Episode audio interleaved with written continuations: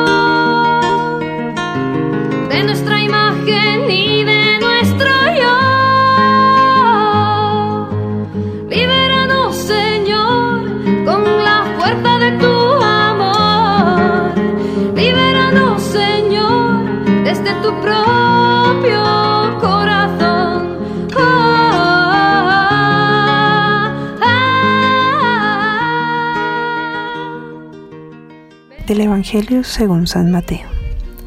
En aquel tiempo, cuando Jesús desembarcó en la otra orilla del lago, en tierra de los Gadarenos, dos endemoniados salieron de entre los sepulcros y fueron a su encuentro.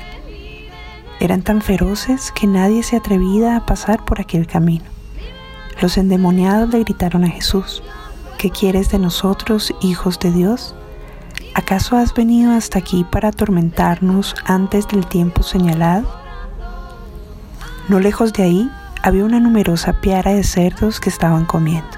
Los demonios le suplicaron a Jesús, si vienes a echarnos fuera, mándanos entrar en esos cerdos. Él le respondió, está bien. Entonces los demonios salieron de los hombres, se metieron en los cerdos y toda la piara se precipitó en el lago por un despeñadero y los cerdos se ahogaron. Los que cuidaban los cerdos huyeron hacia la ciudad a dar parte de todos aquellos acontecimientos y de lo que sucedió a los endemoniados. Entonces salió toda la gente de la ciudad al encuentro de Jesús y al verlo le suplicaron que se fuera de su territorio. Palabra del Señor.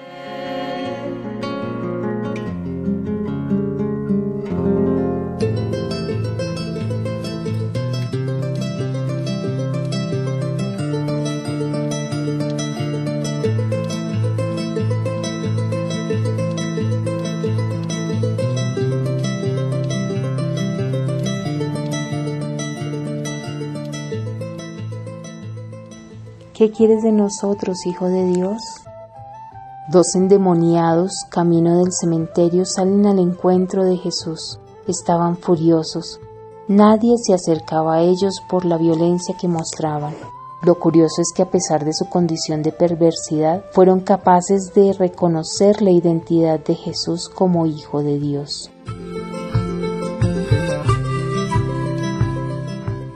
Aquella pregunta, ¿qué quieres de nosotros, Hijo de Dios? nos sitúa en un estado nocivo de relación con Dios y con los otros.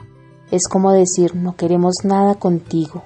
Es una pregunta que denota rechazo, confrontación. No obstante, la pregunta incluye el reconocimiento del temor de Dios y su poder. En la siguiente escena del Evangelio nos muestra que aquellos demonios salieron de los hombres y se metieron en una piara de cerdos. La piara se abalanzó acantilado abajo, pero todo esto bajo la autoridad de quien ellos llamaron Hijo de Dios, o sea Jesús. El pueblo sintió miedo de la presencia de Jesús tras conocer la noticia y le rogaron que se marchara de aquel país. En nuestra vida llegaremos a vivir un estado de perversidad cuando dejamos que el mal entre en nosotros y hemos de procurar que Dios se haga presente en nuestra vida para echar los demonios fuera de nosotros. En ocasiones somos nocivos con nosotros mismos y con los demás porque no permitimos que una razón de amor y de fe nos vincule con Dios y con nuestros hermanos. Aunque reconozcamos la identidad de Dios, no siempre somos capaces de llegar a una relajación tal que nos pueda mantener en paz. Es por ello que el mismo estado de perversión nos puede llegar a conducir hacia cualquier abismo inhumano donde ejercemos el desprecio y la violencia por la vida del otro. Destaquemos en esta reflexión las pocas palabras que pronuncia Jesús, solo una, id. Jesús no dialoga, solo ejerce la autoridad de Hijo de Dios. Con la violencia no hay diálogo. Jesús solo se limita a ejercer su autoridad de liberación. Es de destacar también que los endemoniados no querían trato con Jesús y por eso proponen la solución de la piara de cerdos. Ellos mismos escogen la perdición. No hay persona que reconozca más la presencia de Dios que aquel que lo niega en su vida. Es como si le atormentara la idea de que Dios exista. A veces escogemos caminos de muerte, inertes a pesar de que nuestro deseo sea el contrario de lo que expresamos. El ateo niega a Dios, pero en su deseo más profundo quiere que Dios esté presente, de hecho, necesita de su existencia para poderlo negar. En un momento de silencio, reflexionemos sobre este texto del Evangelio que nos presenta hoy, esa presencia amorosa del Señor que solo con estar allí ejerce su autoridad, pero una autoridad que quiere salvarnos, que quiere sacar de nuestro corazón esos demonios que nos atormentan.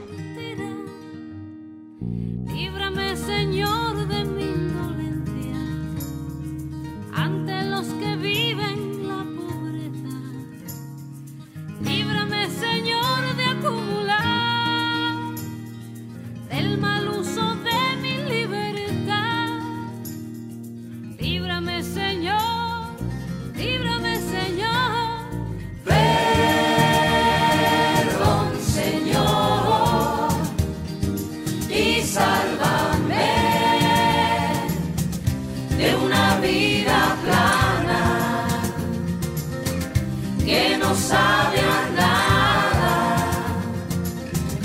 de la gran rutina en la que me instalé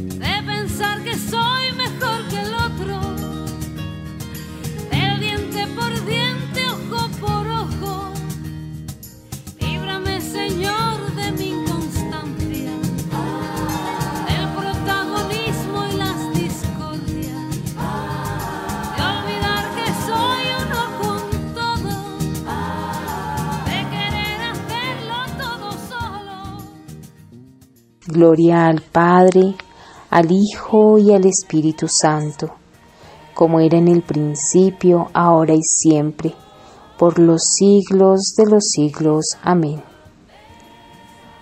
El Señor nos bendiga, nos guarde de todo mal y nos lleve a la vida eterna. Amén.